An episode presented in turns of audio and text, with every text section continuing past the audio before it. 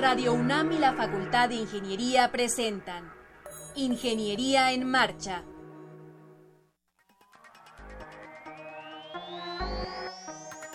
Un espacio dedicado a la divulgación del quehacer de la Facultad de Ingeniería. Ingeniería en Marcha. Le informamos sobre las innovaciones tecnológicas y de investigación. Orientamos en temas de autoconstrucción. Presentamos la cultura y las artes.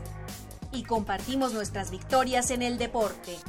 Ingeniería en Marcha. Un programa pensado para vincularnos con usted. Ingeniería en Marcha.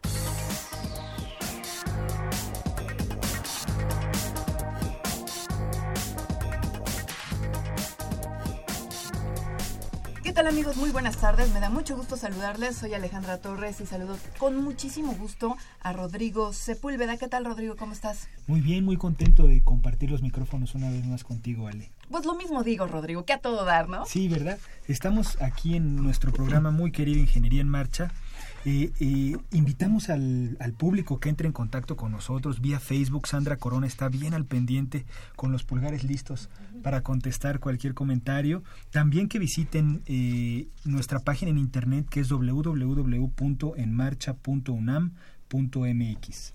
Bueno, pues ahí les va el contenido de Ingeniería en Marcha del día de hoy. 15 de noviembre de 2016. Vamos a platicar con Alejandro Crespo y Jonathan Cepagua. Ellos son estudiantes de la Facultad de Ingeniería de la UNAM y nos van a hablar de la empresa TechSTEM. Posteriormente vamos a platicar con Gerardo Pastor, Oscar Hernández y Guillermo Estrada acerca del primer lugar que obtuvieron en el concurso Nikola Tesla, organizado por la División de Ciencias Básicas de la Facultad de Ingeniería. Y más adelante, el ingeniero Alejandro Pineda Malagón, el diseñador industrial Daniel Antonio Pérez Sánchez y su homólogo José Luis Hernández Rivera van a platicarnos a qué se dedica la empresa 3D Smart Labs. Posteriormente, ya para cerrar, les voy a contar la última noticia acerca de UNAM Global. Esta es una nueva herramienta de comunicación social de esta casa de estudios, pero también vamos a tener la agenda semanal, así que pues no se vaya, esto es Ingeniería en Marcha.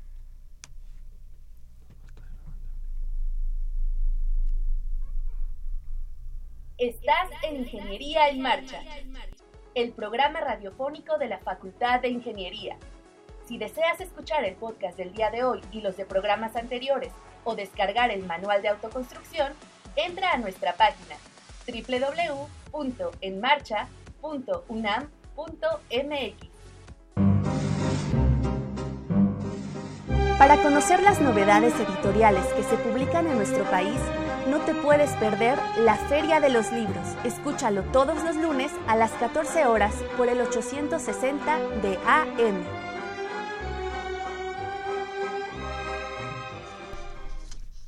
Amigos, están con nosotros en la cabina eh, Alejandro Crespo y Jonathan Cepagua. Son alumnos de la Facultad de Ingeniería. ¿Cómo están, Alejandro? Muy bien, muchas gracias, Rodrigo. gracias. Jonathan, bienvenidos. Gracias, gracias, gracias, por habernos recibido. Ellos tienen una empresa que se llama TechSTEM. ¿TechSTEM es correcto eso? Es correcto. Sí, TechSTEM.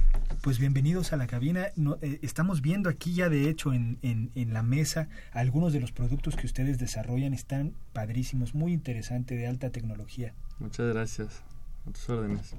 Bueno, a ver chicos, antes de que nos, nos empiecen a, a, desmenuzar qué tenemos aquí delante de nosotros, me gustaría que me digan qué carrera cursan y en qué semestre se encuentran. ¿Te parece que iniciemos contigo, Jonathan? Sí, bueno, eh, yo estoy cursando la carrera de Ingeniería Eléctrica Electrónica uh -huh. en la Facultad de Ingeniería y estoy en noveno semestre. Perfecto. ¿Y tú, Alejandro? Yo estoy también en la carrera de Ingeniería Eléctrica Electrónica. Uh -huh. Perfecto. O sea que todavía no han salido de la Facultad de Ingeniería de la UNAM y ustedes ya son todos unos empresarios. Sí. Eso está padre, pues, ¿no? Intentamos. Sí, estamos, sí. Bueno, están es. creciendo en ese sentido también. Sí, claro. Se hace lo que se puede. Bueno, pues a ver, poquito, ahora sí. sí. ¿Qué es lo que desarrollan? ¿Cómo surgió la idea, no, de formar esta esta asociación, esta empresa? Pues sí, mira, este todo comenzó porque mi socio, uno de mis socios y yo empezamos en Cuernavaca, este reparando celulares, ¿no? Eh, eh, para ese entonces la empresa se llamaba Textem. Después fue que decidimos separarla, ¿no? eh, porque queríamos hacer una empresa que se dedicara a las reparaciones de equipos de telefonía y de cómputo y otra que fuera enfocada al desarrollo, porque pues desde entonces, cuando yo estudiaba la preparatoria, tercer año de preparatoria, este ya empezaba a tener intereses, ¿no? Por, por hacer cosas, ¿no? Entonces fue que empecé yo a experimentar con celdas solares. Dije, ¿por qué no? ¿Por qué no me aviento a experimentar con celdas solares si es algo que me está trayendo, ¿no? Que siento que, que puede tener un impacto social y ambiental. Entonces fue que me decidí a, a este, comprar celdas solares y experimentar con ellas. Y eh, posteriormente cuando estaba estudiando en la universidad, este, fue cuando ya tenía pues un, producto más consolidado, ya, ya este... ¿Para qué sirve? Y pues adelante. sí, bueno, son cargadores solares eh, que todos funcionan con paneles solares y tienen integrados una batería interna. Eh, sirven para cargar desde un celular, un dispositivo móvil, puede ser una tableta, eh, cualquier, es un iPod, por ejemplo, en donde necesita cargarse eh, en el sol. Usted puede dejarlo, eh, cargarlo en el sol y como tiene una batería dentro, eh, a lo mejor en la noche necesita cargar un celular y mientras esté cargada esa batería, puede ahí ponerla a cargar, esté o no el sol, siempre y cuando la batería se haya cargado previamente. todo esto funciona entonces con energía renovable, pues no contaminante, y es parte de nuestra, de nuestra idea que tenemos de, de desarrollar más en, en nuestro país, en, en, el mundo entero, este, este tipo de energías que ayudan al medio ambiente. Claro. ¿Nos pueden hacer una demostración, Alejandro? Como, supongamos que tu teléfono celular ya está pelas, ya no tiene este batería. ¿Cómo lo enchufas? Eh, ¿cómo, ¿Cómo es ese procedimiento? Para que nos quede más claro cómo funciona. Sí, mira. Cada una de las versiones cuenta con un circuito de carga que, tiene un puerto USB. Con esto nada más llegas, tú este, conectas tu celular y empieza a cargar. ¿Por qué? Porque tiene una batería interna de 2800 mAh. O sea, una vez que se haya cargado la batería interna, puedes cargar tu celular. O igual de manera simultánea, ¿no? Mientras que se carga la batería interna, puedes estar cargando tu celular. Y fíjense que eh, para que se lo imaginen nuestros radioescuchas, tiene está en forma de una especie de carpeta, ¿no? De, está envuelto en tela esa, esa, esa celda y la batería para que uno la pueda, supongo que la pensaron para que tuviera portabilidad, ¿no? Sí, mira, las características que tiene es que es una tela impermeable al agua, que es eh, de poliéster. Este, esta se dobla a manera de, de cartera. Se los presentados. Este es el Power Go Sport. Este es el Power Go Mini Sport desde una celda y el Power Go Plus, ¿no? Bueno, volviendo con Power Go Sport, es de dos celdas. Eh, todos tienen una salida de 1 ampere, 5 volts. Es lo óptimo para cargar un celular, eh, digamos, con, comparado con un, con un cargador de cubo. Es la misma carga, ¿no? No es ni tan rápida ni tan lenta. Este, tiene la ventaja, como les comentaba, de que se puede cerrar a manera de cartera y también se le pueden este, poner estos aditamentos externos para tenerlo en la espalda a manera de mochila. Y casi si te vas a una excursión, andas en bici, andas, patinando, pues ya vas cargando corriendo en el parque. Sí, exacto. Está pensado para eso. Mm. Y bueno, eh, luego sigue la versión Power Go Mini Sport. Es casi lo mismo que la versión Power Go Sport, sin embargo esta es de una celda. Y bueno, las características internas es también lo mismo, ¿no? Batería de 2800 mAh, y circuito de 5 volts a 1 ampere. Oye Alejandro, antes de que nos enseñes el tercer dispositivo, ¿cuál es la diferencia entre estos dos? Si yo tengo esta celda, ¿puedo cargar también un teléfono celular? Así es. O sea, no hay diferencia. Eh, hay diferencia en, en el tiempo de carga. Este es más rápido porque, ¿por qué? Porque tiene dos celdas. Los paneles solares. Los paneles solares que hacen más rápida y óptima la, la carga, ¿no? De, la batería interna. Y este es solo una. Pero la batería interna es la misma la batería interna es la misma. Okay, ahora sí preséntanos el tercero. Y este es el Power Go Plus. Es nuestra versión como más fija, más estática. Eh, eh, tiene un diseño en acero inoxidable. Sí, está muy bonito. Este, Un ángulo de 30 grados aproximadamente que permite que sea más óptima la, la carga, ¿no? La captación, la de, captación la de la energía solar, exacto, de los fotones, ¿no? Ok. Y entonces uno lo deja así, en una superficie y listo. En un par de horas está, está, está cargado. pensado para ponerlo junto a una ventana o en un escritorio en donde pegue la luz, ¿no? Supongo. Sí, está pensado para interiores, ¿no? Como casas, oficinas, eh, empresas. Jonathan, si alguno de nuestros escuchas está interesado y quiere tener un, un cargador este, como el que ustedes están eh, mostrándonos el día de hoy, ¿cómo le hacen para contactarlos? ¿Tienen página web? ¿Tienen página en Facebook? ¿Cómo los buscan? Sí, tenemos página en Facebook, este, pueden igual darle like Pero por y supuesto. este y ver nuestras publicaciones. El nombre lo pueden buscar como Textem, que es T E C H S T E M. Textem. Eh, ustedes dan el buscador y ahí es la primera opción. Eh, esa es nuestra página de Facebook. También este pueden acudir a los locales que están Avenida Toluca 571. 571. Local 16 en la Plaza La Plaza. La Plaza. La Plaza La Muy Plaza. original el Sí. nombre. ¿El horario? El horario sería de 10 de la mañana Ajá. a 8 de la noche. No, 7 de la noche, disculpen. Así es. Sí. Ni siquiera han terminado la carrera. O sea, ustedes todavía están preocupados por presentar exámenes porque estamos en un periodo así complicado en la Facultad de Ingeniería. Ustedes tienen que terminar de, de presentar proyectos, exámenes, pero también se tienen que preocupar de que vaya gente y les compra sus productos que ustedes eh, mismos diseñaron. ¿Cómo, ¿Cómo les hace sentir eso, Alejandro? Pues sí, es un reto bastante grande para ambos, porque sí hay que tener disposición y la voluntad de hacer las cosas y terminarlas, ¿no? Hacerlas bien, sobre todo. Sin embargo, me siento bastante bien porque sé que esto tanto me- va a ser un crecimiento personal para mí como para los demás, ¿no? Y que algún día podamos hacer un cambio. Sí, claro. Platíquenos de otras ideas o de otros productos que tengan en, digamos, o en la cabeza o que ya estén vendiendo. ¿Tienen algo más que, que, que, que se pueda aplicar esta tecnología que es tan interesante, ¿no? Que efectivamente no consume un recurso no renovable, aprovechamos la luz que, que nos regala el sol. Sí, mira, también este, tenemos la, tanto la parte de software como la parte de hardware, ¿no? De desarrollo de ambas. En la parte de software tenemos una aplicación móvil que hemos desarrollado, se llama Smart Punch. Es para el, la, ten- la asistencia de empleados dentro de una empresa y que se pueda manejar de una manera más óptima y eficiente, ¿no? Pero a ver, no entendí, Alejandro, ¿cómo que manejar a los empleados? O sea, ¿Para mi jefe o qué? Si ni la decimos. bueno, para que se tenga un control más adecuado Ajá. de las asistencias, o sea, de las comidas, de las salidas y regresos de los empleados por medio de la aplicación para que también a los empleados les sea más fácil.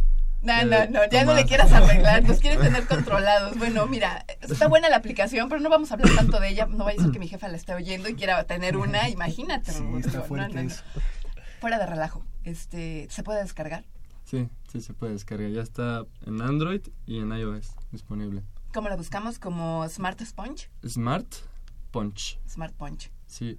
Y también este hemos estado pensando en meter a financiamiento. Es un proyecto más grande de baterías para casas. Ok. Ahora nos queremos ir un poquito más arriba, eh, en donde se tenga todo un sistema de ahorro integral, pero que sea este, impulsado, digamos, por medio de, de paneles solares, que se almacene la energía por medio de baterías dentro de casa y que, que se tenga este ahorro de agua, de electricidad y de gas por no consumir, Claro. no consumir gas. Em, ustedes creo mencionaron por ahí que tienen un regalo para alguien del público. ¿Cuál va a ser la dinámica, Creo que Alejandro dos, Crespo? ¿no? Do- dos regalos. ¿No eran tres? es. ¿No eran tres o cuatro? a ver, Alejandro, es, es relajo, pero a ver, dinos cómo va a ser esta dinámica y cuántas eh, obsequios hay. Así es, para todos nuestros radioescuchas. Eh, les Fíjate vamos- bien lo que estás diciendo. Sí, ¿eh? Dijo para todos, Todos. nuestros radioescuchas. A ver, Bueno, vamos a hacer de cuenta que te lo pregunto nuevamente. A ver, Alejandro Crespo, tienes regalos. Sí. ¿Cuál es la dinámica?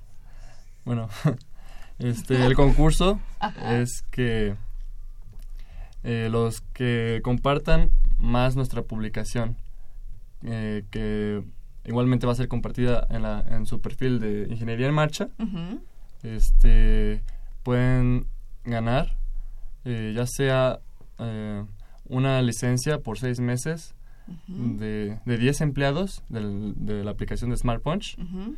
o un 50% de descuento en alguno de nuestros productos de cargadores solares. Hijo, está muy interesante esa promoción. ¿eh?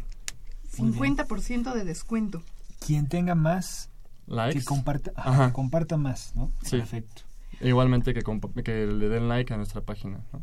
Perfecto, que Ok. ya la mencionaron, TechSTEM. Dextem. Sí, ahí vienen las indicaciones en, en nuestra publicación, ¿no? Súper. Perfectísimo. Em, ¿Sus maestros saben que ustedes ya se dedican a comercializar este tipo de productos? Em, a ver, este Jonathan, ¿tus maestros saben? Eh, de de los que he tenido en la facultad, no. No. No, este. Me parece que no se lo había comentado antes algún profesor de la facultad. Eh, no, no, no, no Sus recuerdo amigos, sus cuates. Sí, en cuanto a compañeros de la facultad, amigos de, de la escuela o de algún otro lado, sí ya. ¿Y cuáles Ya son lo los comentarios? ¿Qué, qué nos pueden este, decir al respecto? ¿Qué, ¿Qué les dicen sus amigos? Bueno, uno que otro amigo y profesor que saben de esto, este, nos apoyan, nos, nos han dicho que pues tienen, tienen nuestro, eh, no, su agradecimiento y su apoyo. Por estar llevando cosas a cabo, ¿no? Que no, no cualquiera se atreve a hacerlas, Claro. ¿no? A aprender. Y igualmente nos, nos dan a veces consejos o capacitación en ciertas maneras, porque también tenemos profesores que tienen empresas, ¿no? Claro. Entonces, en- ya sea en la parte de finanzas o en la organizacional, como nos dan consejos para pues, llevar a cabo bien nuestras ideas, ¿no? Claro. Nos, siempre nos dicen, este, planeen todo y contabilicen con, con números, ¿no? Ujú. Tengan muy claro orden. en todo, Sí, porque si no, no se puede seguir adelante. Sí. Oye, Jonathan, si mi teléfono ya murió, no tiene batería, lo pongo a cargar con, con sus paneles solares, ¿cuánto tiempo voy a tener que esperar para que yo tenga mi pila otra vez este, completa? Eh, bueno, en, por ejemplo, en este modelo que es de dos paneles, la velocidad de carga es más o- es muy similar a como si lo tuviera conectado a, A la a- a corriente. De la, manera to- a la pared, a la toma corriente. Eh, por tener dos paneles. Eh, en cambio, estos dos modelos que tienen un solo panel, más o menos la velocidad de carga va a ser a- de como si lo tuviera conectado el auto. Entonces, si mi celular tarda cuatro horas en cargar eh, completamente, va a tardar cuatro horas también con el de dos paneles. Pero además esto es muy portátil, ¿no? Lo Sí, echas en la mochila, estás, no sé, en clase y hay solecito, pues sacas tu panel, ¿no? Y en lo que estás en tu, en tu tomando tu clase, Sí. puedes este, Sí. cargar tu, tu batería y después la, la enchufas, ¿no? Conectas el, el puerto USB. Exacto. Digamos, con la batería ya cargada, ya no importa si hay sol o no, la velocidad de carga y demás es la misma, ¿no? Es estable para los tres. Exacto, es la misma ¿Y todos. cuánto dura esa batería dentro del dispositivo? Y digamos, si un escucha adquiriera este, alguno de estos dispositivos, ¿cómo la sustituyen o los buscan o cómo funciona eso? Eh, sí, mira, eh, la capacidad de cada una es aproximadamente de una a una y media cargas. Está estimado para un celular pues de batería mediana, o sea, no de tanta capacidad ni, ni tan poca, como de 2800 mAh. Este y eh, pues nosotros vendemos también las, las refacciones como baterías y así y les puede salir realmente barato el reemplazarla, ¿no? A comparación de otros productos, nosotros, pues como estamos vendiendo un producto ecológico sustentable, pues eso es lo que buscamos, ¿no? Que no se deseche nada más porque la batería ya no carga, sino que la puedan sustituir, ¿no? Por una nueva. Claro. Nosotros vamos a vender Se esas refacciones. Sí, Perfecto. no, no hay ningún problema. Igualmente, si tienen algún problema técnico, nosotros nos encargamos de hacerlo de manera gratuita mientras que esté dentro del periodo de garantía y eh, con puestos muy bajos realmente después de, de ese periodo. Muy bien. Pues muchísimas gracias Alejandro Jonathan por visitarnos. Está muy muy padre su producto. Está ¿verdad? buenísimo. Sí, Ojalá sí. que les vaya muy, muy bien y que después regresen a Ingeniería en Marcha con nuevos este, productos, Nuevas eh, ideas. in- ideas, innovaciones y pues nosotros encantados de difundirlo. Muchas gracias, por gracias. habernos invitado y No, hombre, al contrario, felicidades. gracias. Gracias. Nos estamos viendo. Estás en Ingeniería en Marcha. el programa radiofónico de la Facultad de Ingeniería. Si deseas escuchar el podcast del día de hoy y los de programas anteriores o descargar el manual de autoconstrucción, entra a nuestra página www.enmarcha.unam.mx. Para conocer las novedades editoriales que se publican en nuestro país, no te puedes perder la Feria de los Libros. Escúchalo todos los lunes a las 14 horas por el 860 de AM.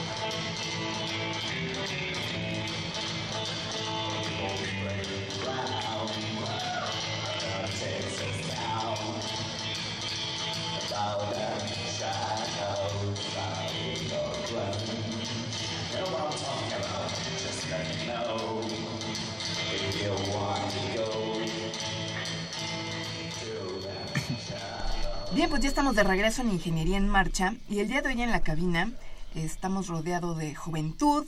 No quiero decir que Rodrigo y yo estamos veteranos, ni viejos, ni que seamos clásicos, pero bueno. Si nos comparamos. Pero con chavos de primer semestre, un poco sí. Sí. Bueno, pues eh, bienvenido, Gerardo Pastor, ¿cómo estás? Hola, muchas gracias. Estoy bien, nervioso. No te preocupes, ahorita se te va a pasar, es normal. Vas a ver. Oscar Hernández, bienvenido. Muchas gracias. ¿Cómo te encuentras? Bien, se sienten los nervios, pero no muy te bien. Nada como lo que ustedes hicieron en el concurso Nikola Tesla, eso era un poco más tenso. Bueno, vamos a saludar también a Guillermo Estrada. ¿Cómo estás, Guillermo? ¿Qué tal? Mucho gusto. Bienvenido. Muchas gracias. Bueno, a ver, ustedes ganaron el primer lugar en el concurso Nikola Tesla, organizado por la División de Ciencias Básicas de la Facultad de Ingeniería de la UNAM, y el nombre del proyecto es la bobina Tesla. ¿Qué te parece, eh, Gerardo, que nos cuentes qué es la bobina de Tesla? A grandes rasgos, eh, sin hablarnos tan técnicamente, este, pero a ver, cuéntanos de qué se trata. Bueno, una bobina de Tesla se puede simplificar a un transformador. Muchos hemos visto pues, el transformador es la caja esta grande que está fuera de tu casa, que lo que hace es bajar la energía, bueno, entre comillas, de la central eléctrica y poder distribuirla a tu casa. Porque pues eso no, en eso se especializó, se especializó Tesla, ¿no?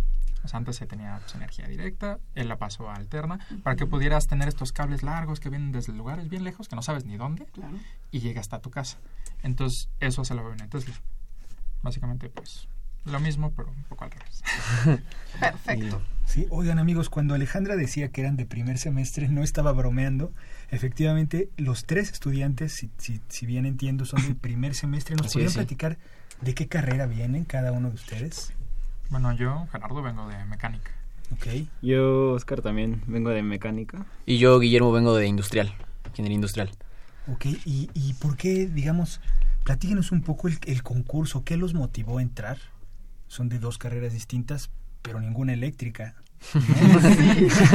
¿Qué, qué los, mo- qué les motivó a entrar? Digamos, ¿entraron por alguna asignatura o entraron por gusto propio? ¿Y cómo se conocieron? Pues la, eh, yo fui el que les dije del concurso porque a mí un profesor de la facultad me, nos mandó un correo invitándonos a participar y pues ya, eh, dejando la invitación.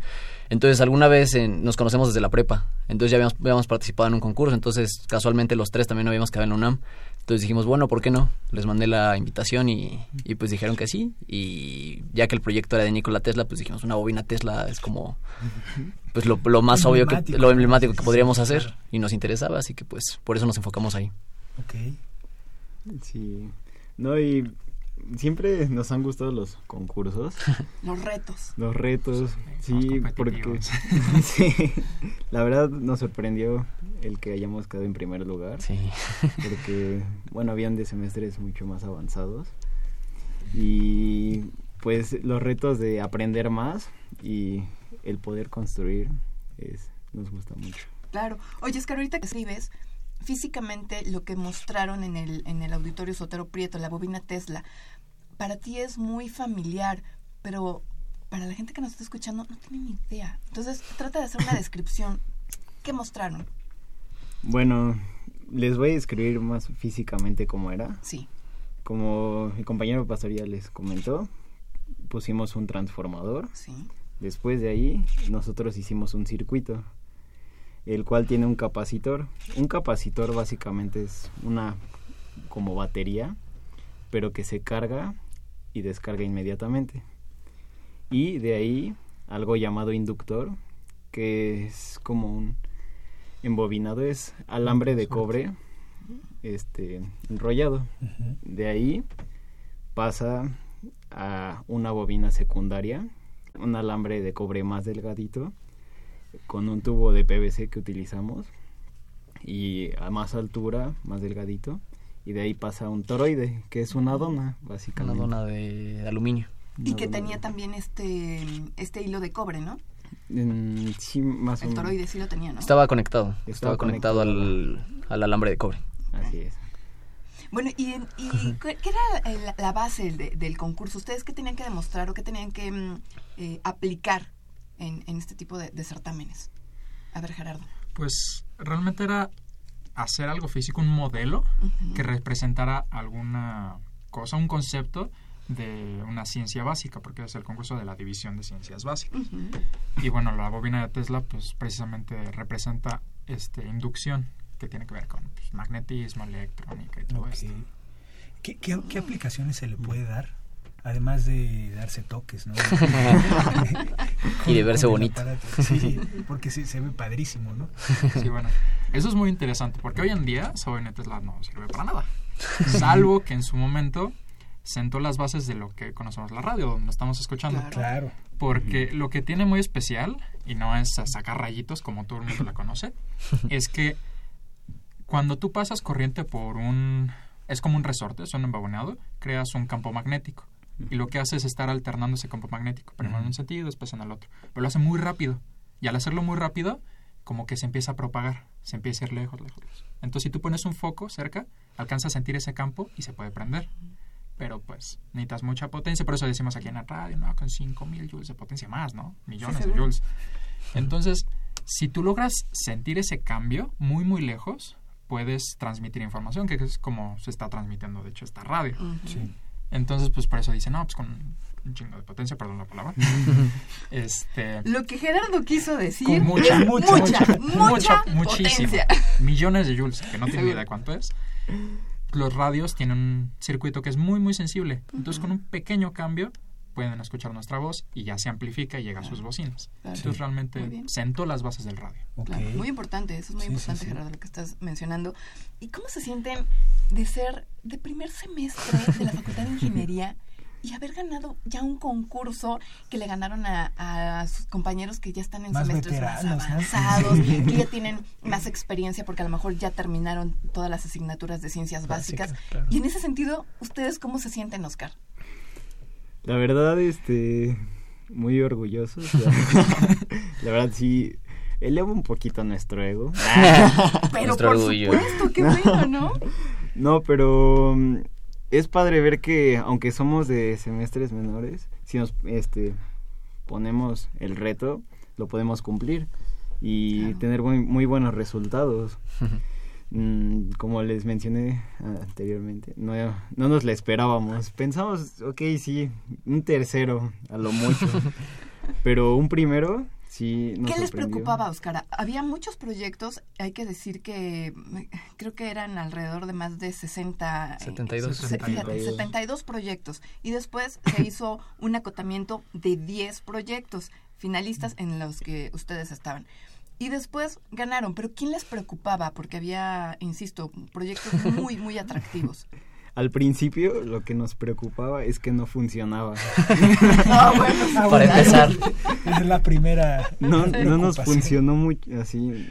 Por, de hecho, lo entregamos y no funcionaba. Pero nos dieron un, un día y encontramos el problema, preguntamos Ajá. y pudimos, pudimos solucionarlo.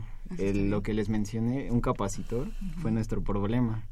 Compramos de los que venden, pero no, no resisten voltajes altos. Entonces nosotros construimos uno con En ayuda. un día. Pues Sí. Una noche, una tarde. una- unas horas. Con materiales hechos de lumen. De esos estamos muy orgullosos. A ver, este... Guillermo. Guillermo. Sí, pues obviamente muy sorprendidos porque como dicen mis compañeros esperábamos, no sé, veíamos los proyectos pasar y un tercero, un segundo, o sea, decíamos besos, o sea, unos ocupaban arduinos, programación, había unos, eh, los que tenían el, oscilador, el- los que tenían el o- eh, oscilador de ondas para detener temblores, guau, pues, Guau. y utilizaban cálculos así de cálculo vectorial y cosas que pues nosotros todavía ni siquiera hemos visto, ¿no? Claro, claro. Entonces, pues nos sentimos en parte como en desventaja, pero también pensamos como, bueno, ciencias básicas, tal vez este, pues el, el, el- mismo hecho de que sea un poco más simple o un poco más eh, fácil de explicar le da un plus. Bueno, eso fue lo que pensamos. Pero sí, desde el momento en que, aparte empezaron en, al revés a pasar, o sea, tercero, segundo, y dijimos, no, ya no ganamos. Ya valimos. Sí, en eso primero, y fue así, wow. Sí. No nos Sí, la fue creíamos. bonito, Fue bonito. Em, ¿Qué piensan respecto de este tipo de concursos que mm, fomentan, desde luego, creatividad, pero tienen que poner ustedes, desde luego, sus conocimientos? Entiendo que tuvieron asesoría por parte de maestros. En ese sentido, Gerardo, ¿qué, qué- que nada saca como lo mejor de ti, ¿no? O sea, quieres dar lo mejor para poder ganar, para hacerlo mejor, ¿no? Y sobre todo que pues nosotros no hemos visto nada de eléctrica, no sabemos de transformadores salvo lo poco que vimos en física en la prepa. Y con esto pues nos interesamos en investigar, en ver qué onda, qué necesita, cómo funciona, entonces pues, ya que llegamos a ese tema en, Exacto, van a llevar en la semestres más avanzados, Claro. ya es como, bueno, lo vi yo, ¿no? Ya, ya, lo- ya lo, lo domino. Bueno, no tanto, y además pero- gané un concurso. ¿no? Sí, y bueno, con ese pastor aprendimos muchísimo. Mm, el investigar es algo muy importante y estos concursos lo fomentan demasiado porque puedes encontrar algo, pero y se ve fácil, se ve sencillo de construir, pero detrás de todo eso hay un sustento teórico muy muy complicado. ¿Tuvieron que entregar alguna memoria de cálculo, explicación teórica? ¿Tuvieron que entregar algún trabajo en papel? Sí, sí, sí. Hubo un escrito eh, en el cual explicábamos el funcionamiento. Lo- principal de la bobina es el circuito, que se llama circuito tanque. Entonces ahí explicábamos cómo funcionaba, eh, números, digo, le poníamos eh, pues, a qué valores este corría. eh, un poco de historia, una introducción acerca de Tesla, o sea, un, un escrito en el que plasmábamos eh, parte de nuestros conocimientos y también de lo que íbamos veniendo aprendiendo Claro. y pues claro, dónde nos habíamos basado y todo esto. ¿Cuánto se tardaron en, en trabajar, digamos? No sé si lo midieron en horas hombre, en tardes, en... No sé. Pues ese es un proyecto que de hecho yo ya tenía tiempo que lo había hecho para otra, otra exposición. Y pues de hecho lo hicimos en una semana, nos estuvimos quedando tres horas diarias fácil. Entonces pues multiplica ahí unos cinco o seis días por tres horas, más otras, quién sabe cuántas Quién horas le echamos ahorita para que Funciona. para poder echarla a andar. Entonces pues sí, calculale unas 20, 25 fácil.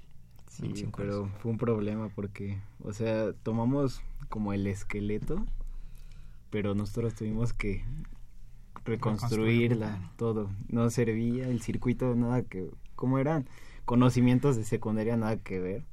Entonces, pues tuvimos que, ya, ya más maduros, investigar y ya hacerlo bien y resolver los y problemas. resolver los problemas. Y, y también yo creo que es muy importante que tuvimos como que de cierta manera enfrentarnos como a la frustración porque de repente lo conectamos, no funciona y le ¿Qué cambiamos pasó? algo, lo sigue sin funcionar y otra vez y así, entonces pues teníamos que darle vuelta y, Claro. y probar aquí qué está pasando, por qué no funciona y así poco a poco íbamos llegando a solucionar. La última hora funcionó. El último momento. El trabajo de equipo, ¿qué opinan del trabajo de equipo? Pues Interesante porque precisamente lo que dice, no funciona, es electricidad, no sabes qué está pasando. Tú ves algo, no ves nada. Nada más dices, no funciona, pues no está haciendo lo que debe de. Entonces, pues yo a mí me pasó personalmente que yo decía, no, yo ya, hasta aquí, ¿no?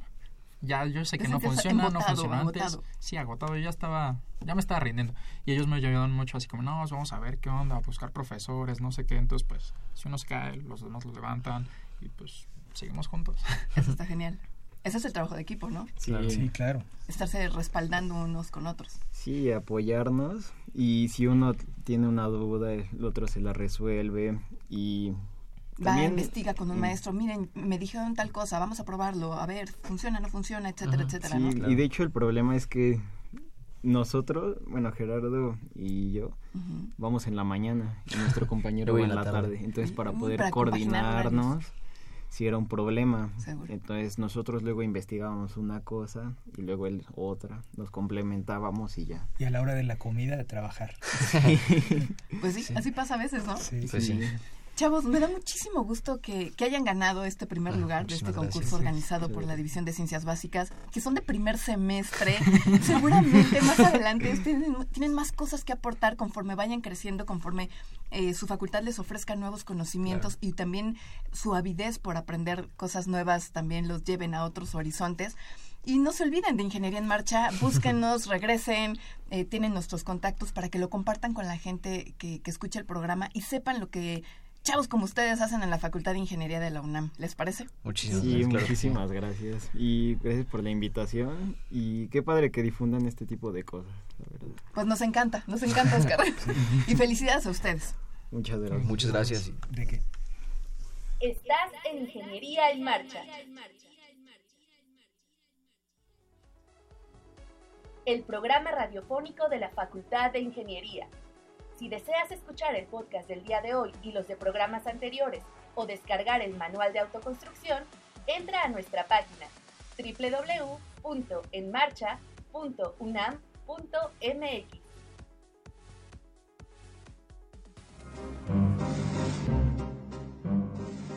Para conocer las novedades editoriales que se publican en nuestro país, no te puedes perder la Feria de los Libros. Escúchalo todos los lunes a las 14 horas por el 860 de AM.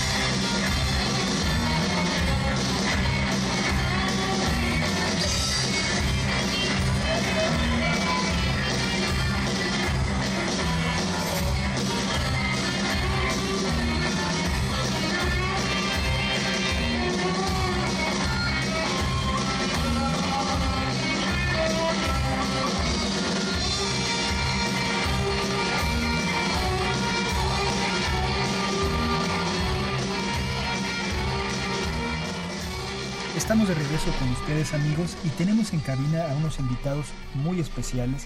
Está el ingeniero Alejandro Pineda Malagón. Alejandro, ¿cómo estás? Hola, ¿qué tal, Rodrigo? Bien, ¿y tú? Muy bien. Eh, Daniel Pérez Sánchez. hola, mucho gusto. Daniel, bienvenido. Y José Luis Hernández Rivera. Hola, mucho gusto. Bienvenidos. Ellos Gracias. vienen de la empresa 3D Smart Labs.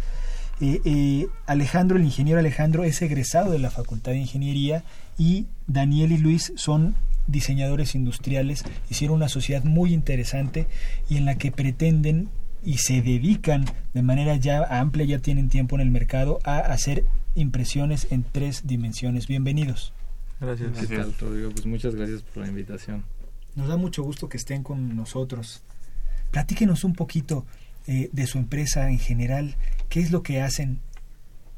Bueno, pues la empresa comenzó realizando actividades de impresión 3D porque en la facultad nos dimos cuenta que era muy necesario este servicio, además este así la comunidad universitaria. Y pues ya de ahí me empecé a apasionar, creo que en exceso con todo esto y empecé a entrarle pues a la parte de escaneo en 3D. Eh, tomé una clase en la maestría que incluía impresión 3D, escaneo 3D, tomografía computarizada. Y pues ya, la realidad es que fue como seguir mis pasiones. Empecé a buscar algunos socios, algunos colaboradores para entrar en distintas áreas. Poco a poco eh, hemos estado posicionándonos y la intención en el corto plazo pues es posicionarnos como el servicio de la comunidad universitaria, pero a largo plazo nos gustaría vernos como una empresa que genere conocimiento eh, sobre estas tecnologías. Oye Alejandro, em, ¿a qué se dedica alguien? Eh, o sea, vamos, ¿quién busca servicios de impresión en 3D? ¿Qué se Pues, puede hacer? Ah, en el consciente colectivo está como esta imagen de que la impresión 3D lo puede hacer todo. Y pues sí, casi todo. Hay varias limitantes, ¿no? De hecho, cada cosa nueva que nos llega es un reto que, que pues hay que desarrollar. Pero ahorita nos hemos enfocado en lo que nos ha llegado como necesidad más rápido.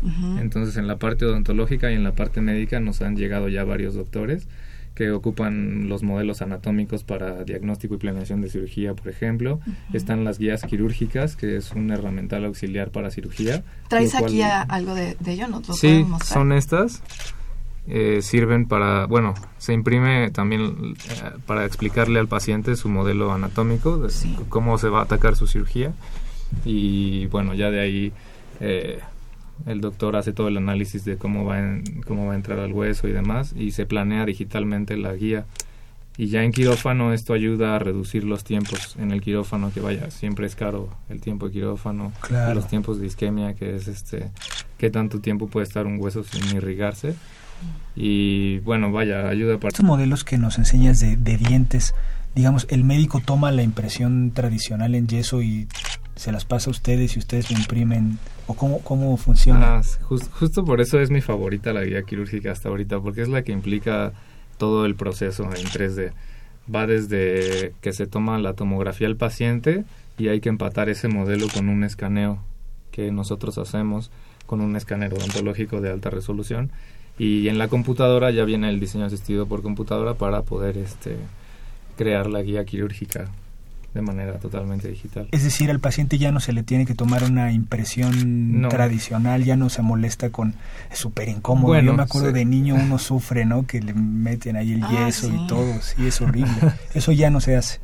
Todavía se sigue haciendo porque los escáneres intraorales todavía están en desarrollo. Sí. Pero este vaya con un escáner intraoral ya se puede saltar esa parte. Ok. Aunque con el escáner, por ejemplo, que ocupamos se toma la impresión porque eh, los escáneres intraorales todavía como que es un poco difícil operarlos y la precisión afecta en la resolución y como en las geometrías de la boca. Entonces eh, todavía sigue siendo más preciso eh, ocupar eh, estas impresiones que se meten en la boca. Ya. Supongo que han aprendido muchísimo de medicina, de ciencias de la salud, ¿no? Con esta área que, en la que están incursionando. Sí, pues la verdad es que ya ahorita ya hay veces que llegan y me preguntan por el doctor, ¿no? Y así. Pues háblenle al doctor, caray. Oye, Alejandro, preséntanos a tu equipo. Eh, bueno, ya Rodrigo los presentó al inicio de, de Sí. este bloque, pero a ver, los diseñadores industriales, ¿cómo te respaldan? ¿Para qué están eh, trabajando de manera eh, como un equipo contigo? Sí. Yo voy a responder eso. A ver, este. Huicho. Sí, Huicho. Este, bueno, nosotros estamos en la parte de prototipado digital y modelado virtual. Este, nosotros empezamos a hacer productos este, para poderlos manufacturar en la impresora 3D. Entonces, este, cualquier clase de productos, este, pro- eh, fotoproducto, digamos, eh, nosotros lo podemos modelar en la computadora para después mandarlo a prototipar en, en la impresora. Cualquier tipo de producto, Huicho. Este, sí, con los alcances de la, de la impresora. De acuerdo. Sí, O sea, principalmente sí. se usa esta tecnología para prototipar las ideas de manera más rápida. Es decir, si quieres hacer un modelo ya, digamos, de manera industrial, requieres un molde y es una inversión muy cara, ¿no? Entonces, digamos que sacas el prototipo de esto y ahí puedes estudiar con el usuario, con el cliente, todo y digamos que ya no gastas en hacer el molde, hacer la prueba y que la producción no salga. Entonces, esta es una manera más rápida de visualizar todo. Oye, Daniel, en ese sentido, ¿cuál ha sido el, el producto más complejo que has tenido que eh, producir? Mm. ¿Y por qué? Pues en impresión 3D yo creo que la lámpara. Sí, en, en esto fue la lámpara. ¿Por qué? Porque tiene muchas... Su forma es extremadamente compleja. Para imprimirla igual nos costó algo de tiempo y después para lijarla y pintarla y todo eso, sí tenía varios errores. Digamos, este es, es, la, es la pantalla, ¿no? De la Sí, lámpara. sí, sí. Sí. Está Digamos muy bonito. Está muy bonita. Sí. o sea, lleva el postproceso. Esa lámpara no, no, no se imprimió así como está ahorita, Ajá. sino lleva un postproceso de lijado, este, darle pintura, otra vez lijado, dar pintura y este rellenar, digamos, los huecos que quedan con, cuando se imprime la pieza. Oye, Huicho, y hay que buscar el, el, el material adecuado para hacerlo, ¿no? Sí, sí, sí. ¿Ustedes como diseñadores buscan eh, eh, qué material es el idóneo para eso? Eh, sí, sí, o sea, dependiendo de las características del material, nosotros tenemos que saber eh, qué materiales van a ayudar a que sea, a, a que tenga un buen postproceso de, de producción. Y además que dure, ¿no? Ajá, que duren principalmente también. ¿Cuánto tiempo tarda una impresora en, Ah. en, en que esto, digamos, ya Sí, quede ese así? siempre es un tema delicado con la impresión 3D. Sí. Cualquier proceso, vaya, eh, la impresión 3D por definición es por capas, ¿no? A partir de un archivo digital, pero todos los procesos de manufactura aditiva se hacen por capas. Entonces, digamos que eh, la- las máquinas van haciendo dibujos en dos dimensiones y es como si apiláramos un montón de dibujos en, en hojas carta hasta que pues ya queda el, el sólido final. Entonces, Sí. esta impresión, por ejemplo, salió en dos piezas y no recuerdo, creo que fueron 14 horas en total. Ok. Y, y, y digamos, dos piezas te refieres a que luego las tuvieron que fusionar. Sí. O- ok. ¡Qué Sí, no- impresión! Sí, sí, Normalmente, sí. esta, por ejemplo, son cinco. Entonces, eso ayuda a los tiempos porque en tiempo humano, digamos, son, son cinco piezas que puedes obtener en seis horas.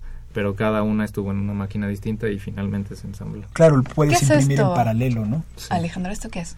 Eso es un lapicero. Ah, caray, Sí, ¿qué es eso? Sí, así llegaron con una idea por ahí y ya. La- también desarrollamos ideas, entonces... También eh, hacen cosas eh, decorativas, artísticas. Sí, sí, sí. Principalmente hay, hay un mercado muy, muy particular que como que le llama la atención la impresión 3D y quieren hacer cosas, ¿no? Entonces llegan con una idea y nosotros nos encargamos de materializarla desde cero, ¿no? Pero los clientes que llegan son productores que, digamos, piensan vender algo en serie o es puede llegar, digamos, si a mí se me ocurre hacer este lo que sea, ¿no? Un- lo que ustedes quieran. Yo como individuo puedo mandarles a hacer una sola pieza. Sí. Sí, o sea, nos han llegado este, o sea, desde estudiantes hasta, bueno, despachos para hacer este, ideas este, más, este, jamás, eh, digamos, más profesionales. Por ejemplo, nos llegó un, un arquitecto para ajá, poder pro- poderle producir una, una maqueta a escala. Mm. Ok. cualquier tipo de cosas. O incluso si tienen una idea, nosotros nos las dicen, nosotros ya la, este, con el proceso de diseño este, la vamos este, cuajando bien, eh, lo modelamos y lo producimos en la, en la impresora. Ujú. Huicho, ¿cómo los contacta la gente? ¿Tienen página en Facebook, una página web? ¿Cómo los Sí, contactan? tenemos página web, Facebook también. Él es el Sí. que La página nombre. O sea, la mercadotecnia es Alejandro. Tal cual. Buscan La lleva Alejandro 3D Alejandro. Smart Labs así, tal cual en Google. Y incluso lo- los que nos han llegado es porque buscan impresiones Copilco. Ujú. y eso los dirige así directamente. Pero sí, tenemos redes sociales que vienen en la página, de hecho todas. La verdad es que ahorita, por como hemos estado súper ocupados en tantas cosas, eh, hemos descuidado un poco esa parte, pero sí, tratamos de estar programando eh, publicaciones Claro, y demás en claro. Facebook, Twitter, Pero, Instagram. oye, Alejandro, entonces físicamente ustedes están en Copilco. Sí, tenemos un centro de impresión en Copilco y un laboratorio digital. ¿Cuál es la dirección en Copilco? Muy cerca de En Ciudad Copilco Universitaria. está en el 225 del eje 10, el laboratorio digital, y en el 74 de odontología. Saliendo por la Facultad de Odontología de CEU, Sí. así en contraesquina estamos nosotros en el centro de impresión. Entonces le das atención a alumnos. Sí, sí, sí. ¿Qué Sí, te piden? Pues son alumnos que son afines al ramo, entonces son diseñadores, arquitectos, ingenieros. Por ahí ya ha habido odontólogos y médicos que también están interesados, pero ya más bien como de posgrado para esta cuestión de las guías quirúrgicas, porque también aplica para ortopedia, por Claro. ejemplo. Entonces, normalmente son, son diseños de prototipos que les piden en materias. De hecho, ahorita lo que más se usa es corte láser, pero no venimos a sustituir el corte láser porque siempre va a ser necesario, pero permite ya esta tecnología hacer geometrías más complejas. ¿Dónde conociste a Daniel y a Huicho? Ah, pues justo tenía la necesidad de, de como en la parte gráfica y también en, en diseño industrial llegaban clientes que de pronto no entendían, ¿no? Así su lenguaje. Y el proyecto se está incubando en la en Innova UNAM. Entonces de ahí pedí ayuda a Innova UNAM y ellos me ayudaron a encontrar a, a estos dos muchachos que la verdad es que ahorita pues están encargando del centro de impresión prácticamente ellos solos. Súper. ¿Cómo se sienten de, de, esta- de ser tan jóvenes y ya estar en una empresa? Creada por, por jóvenes. Pues bastante bien, o sea, tuvimos que aprender todo muy rápido. Igual Alex nos ha ido guiando y dudas que tenemos él siempre las resuelve, ¿no? Pero sí, o sea, agarrar tan pronto una tecnología que puede ser un auge muy importante es como bastante bien. Tiene mucho futuro, ¿verdad? Mucha proyección. Las, las impresoras, eh, tú las diseñas, las construyes, las adquieres y las operas. El, el la idea inició porque yo necesitaba construir una prótesis de mano en la maestría. Entonces yo dije, ah, pues voy a hacer mi propia impresora. Pero después encontré en internet que era open source. Entonces construí mi propia impresora y ya de ahí me di cuenta que podía hacer más con esto y me gustó tanto que pronto empecé a comprar un montón de material y traje muchas máquinas. Nosotros las ensamblamos, no las diseñamos nosotros. Sí, la intención es en algún momento hacer colaboración, de hecho, con Minifab, por ejemplo, que es otra empresa que está en Cuernavaca este, crear algunos desarrollos. Pero por el momento, por todas las actividades que tenemos, estamos más enfocados en entregar un buen servicio a la universidad. Claro. Y que en desarrollar, porque sí ya hay mucha información en Internet. Es decir, esas impresoras uno busca y puede ensamblarlas, conseguir materiales y... Sí, Sí, es el hardware y el software son libres. Entonces, este, trabaja con Arduino, que es una plataforma ya bastante muy conocida, ¿no? Sí. Sí, entonces, este, pues todo está en internet. Más bien es que a uno pues le guste y tenga como cierto conocimiento en, electrónica, programación. Claro. Y pues ya lo demás es, este, pasión. No, y además yo creo que es muy importante que la tecnología se desarrolle así, abierta, ¿no? Sí, sí, la verdad. Porque avanza mucho más rápido y puedes colaborar y tener ideas de otros lados del mundo incluso, ¿no? Sí, pues de hecho ahorita varias ideas que los clientes de pronto tienen eh, están en internet y alguien en Rusia ya la, ya la pensó y la publicó, ¿no? En algún blog y es posible buscar en estas librerías o plataformas que hay en línea este cualquier objeto ya, ¿no? Ya, ya hay un montón de cosas en línea. Sí. ¿Nos pueden platicar este, este modelo de la cartera? ¿Para qué se utilizó? ¿Para qué se utiliza? ¿Qué es el que más llama la atención? ¿no? Está, está enorme, sí, está enorme. Sí. Y lleva mucho material. Por el peso veo que también les, les consumió bastante material, tiempo, ¿no? tiempo también, sí. Pues este fue un caso de un señor que eh, de provincia que se bajó de un camión andando. Entonces, pues el fémur se le subió y una doctora llegó con el caso conmigo y me dijo, oye, estaría bueno tener este caso eh, para poderlo valorar antes de entrar al quirófano. El paciente lleva aquí con nosotros dos meses y la verdad es que todavía no se resuelve. Y entonces, pues decidimos atacarlo y pues ya finalmente conseguimos la impresión. Con este, de hecho, este se esterilizó para entrar al quirófano. Con este se moldearon las placas que le pusieron al paciente. O sea, sobre este Normalmente lo que pasa es que llegan los proveedores de material a los hospitales y llegan con las placas y ahí moldean y ahí hacen todo. Con este ya hicieron todos los moldeos afuera y ya llegaron y pusieron directamente las placas en el paciente. Entonces el tiempo, supongo, de intervención fue muchísimo menor en, el, en, el, quirófano. ¿no? Y sí, la, y la cirugía fue menos invasiva. Está padrísimo. Está padrísimo. Entonces, de tu mano derecha es la parte que estaba hacia arriba porque sí se, se nota el, desbalance, ¿no? sí. Bueno, y supongo que este hombre quedó agradecidísimísimo. pues sí, porque además corrió por parte de la doctora, ¿no? Fíjate. Entonces, este, pues sí, o sea, la verdad es que se resolvió su caso mucho más fácil con, con esta tecnología. Que antes no había, antes no... No, ni pensarlo, ¿no? Sí, no. sí, tener un hueso propio así fuera. ¿Y cómo hacen para, para escanear o sea, porque pues entiendo que hay escáneres que detectan la superficie, pero ¿cómo saben los huesos? Ah, esa es por tomografía computarizada. Ok. Sí. Y esa información ustedes la adquieren y entonces lo pueden modelar en el espacio, supongo. Ajá, hay que limpiarla digitalmente porque pues viene con todos los órganos, ¿no? Exacto. Entonces hay que como, además hay ruidos y demás, sobre todo en boca, con los dientes hay muchos problemas con las tomografías para limpiarlas. Ahí es donde ya entra esta parte de que nos hemos aproximado mucho al conocimiento de, de cada área porque pues sí hay que saber qué quitar y qué no, porque te puedes llevar un pedazo de hueso, ¿no? no, bueno. sí, muy bien.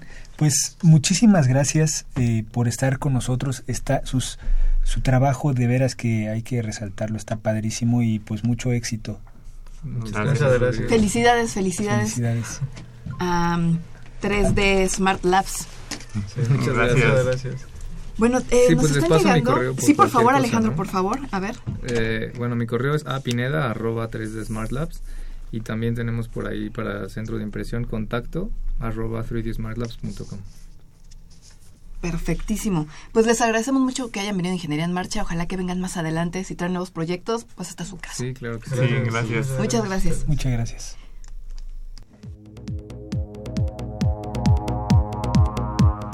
Agenda semanal.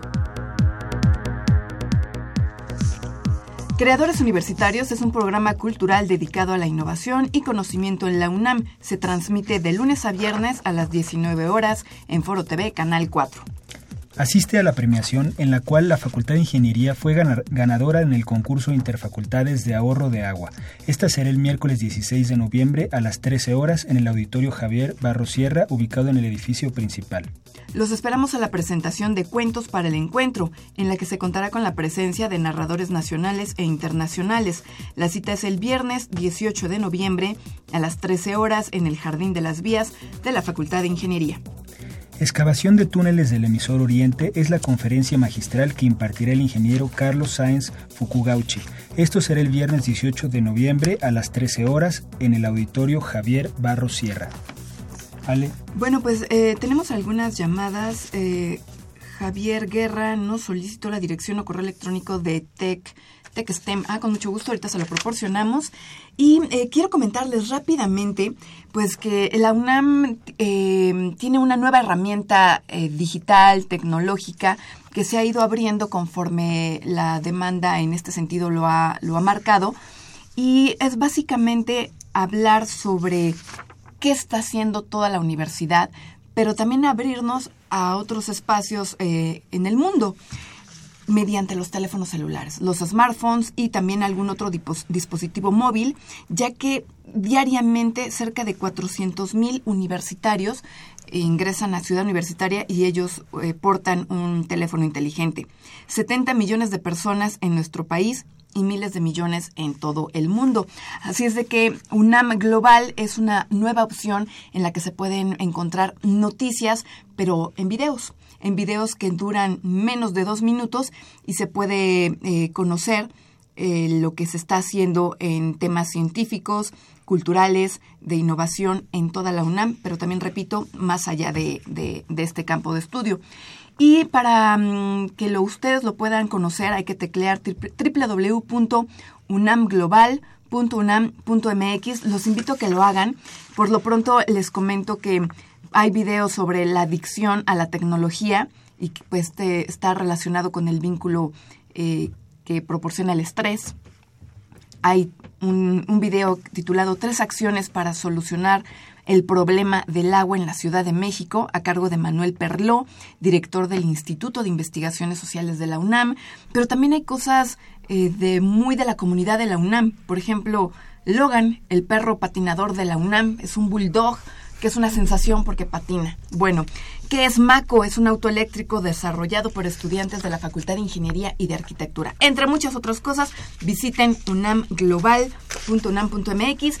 Nos vamos, Rodrigo. Nos vamos. Muchísimas gracias por todo. gracias a Pedro Mateos en la producción, a Sandra Corona en las redes sociales, a José Luis Camacho en la página web y, por supuesto, en los controles técnicos, a Socorro Montes. Continúen disfrutando de la, de la programación musical de Radio UNAM. Tiene para todos ustedes y gracias también al ingeniero Narcia en los teléfonos. Hasta pronto. Radio UNAM y la Facultad de Ingeniería presentaron Ingeniería en Marcha.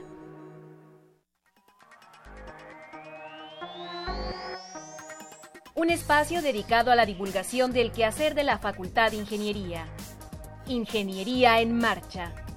Le informamos sobre las innovaciones tecnológicas y de investigación. Orientamos en temas de autoconstrucción. Presentamos la cultura y las artes. Y compartimos nuestras victorias en el deporte. Ingeniería en Marcha. Un programa pensado para vincularnos con usted. Ingeniería en Marcha.